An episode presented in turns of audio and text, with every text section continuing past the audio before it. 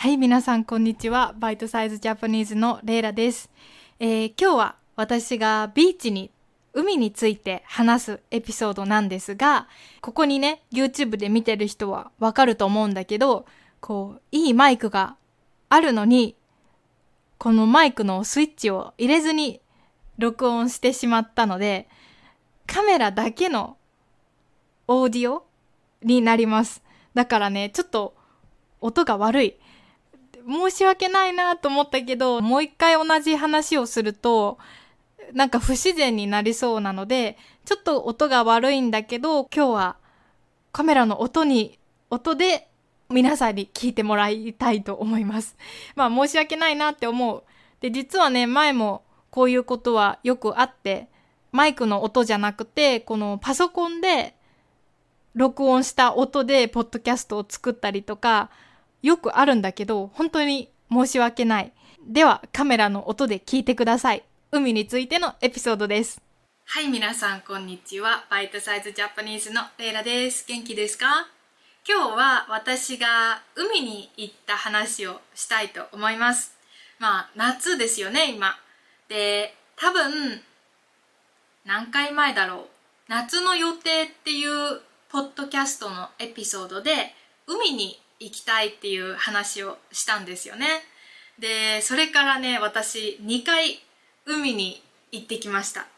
で、今日はちょっと、まあ日本の田舎の海の話をね、したいなって思います。はあ、実はさっき318のエピソードかな。うちにと間にの違いのエピソードを今さっきレコーディングしたんですね。で、う頑張って話したから、ちょっと頭が疲れてしまいまして、今もなんか頭がぼーっとしてます。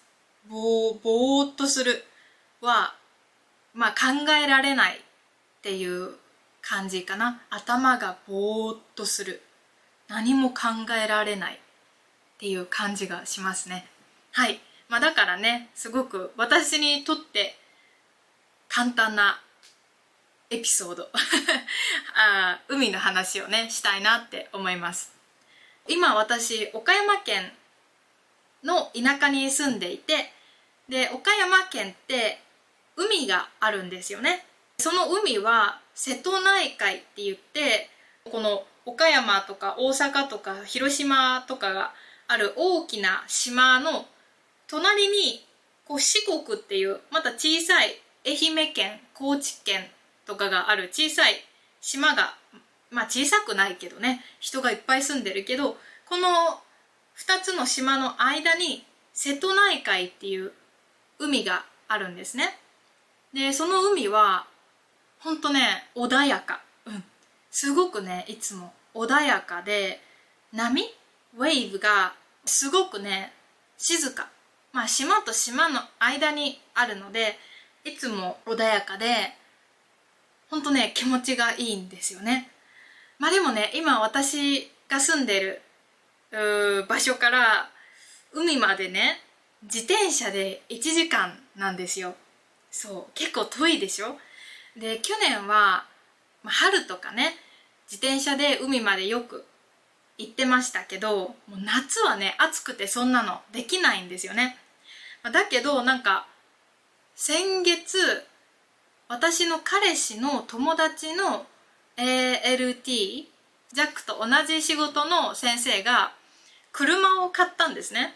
日本で車を買いましてだからね車でビーチまで連れて行ってもらいました。ほんとね車があると便利だね。うん。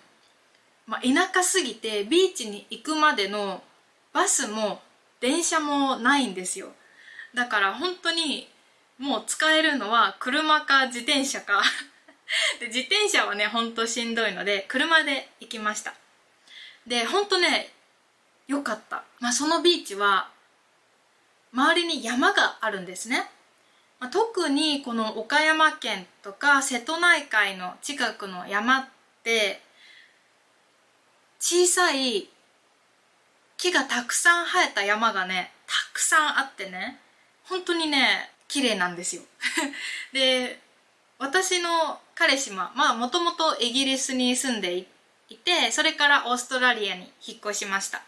で彼氏の友達の先生もオーストラリアから来たんだけどもう2人ともねいつもね日本の山のことをめっちゃ褒めてくれてます。うん、なんか、ああ、この山っていいよなイギリスとかオーストラリアにないし、もうどれだけ見ても飽きないみたいな。いつもそんな風に言って山のことを褒めてくれるんですね。で、実はね、ビーチは1週間前と2日前に2回行ったんだけど、うん、どっちもね、本当に良かった。山にビーチが囲まれていて、で人も少ないです。でまあ小さいビーチなんだけどほんとねこう瀬戸内海の優しい海でそう海の中にも小さな小さな島がたくさんあるんですね。でそのビーチは山に囲まれていてもう緑と青のコントラストが本当に綺麗。で夕方に行ったので太陽のね黄色いオレンジの光とか雲とね、えー、水の青と緑の山とが本当に綺麗でした。で結構ね岡山県とか瀬戸内海は最近は外国人の人にも有名らしいです。直島っていう島があって岡山に。でそこが結構アートが有名な島美術館とかもあって人が最近は増えてますね。そう。まあでもね結構最初ビーチに行った日は実はすごく大変でした。まあ私の彼氏はもともとイギリスのリーズっていう町から町の人なんですね、まあ、リーズってイギリスでも北の方にあるんだけど、まあ、私の彼氏ジャックはほんとね肌が白くて弱いんですね。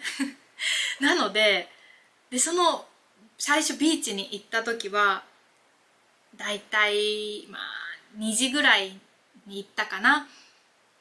シャツを着ずに日焼け止めを塗らずに12時間くらい遊んでいたんですね。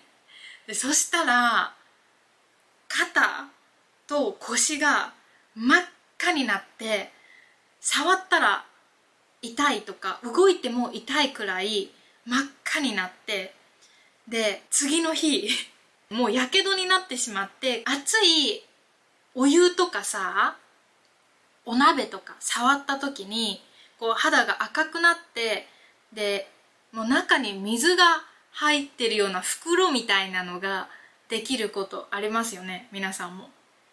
でその黄色い水が入ったような袋が本当にもう背中中にできてもう服も着れないしソファーにこう背中が当たるのも無理だしみたいな。で歩いても痛いしみたいなことになってしまって本当にねびっくりしたっていう話です。そう。まあ4日よいやもっとか。5日くらいで治ってきたんだけど、まあ、私もねそんなやけどみたいな日焼けは見たことがないので本当にびっくりしました。うん。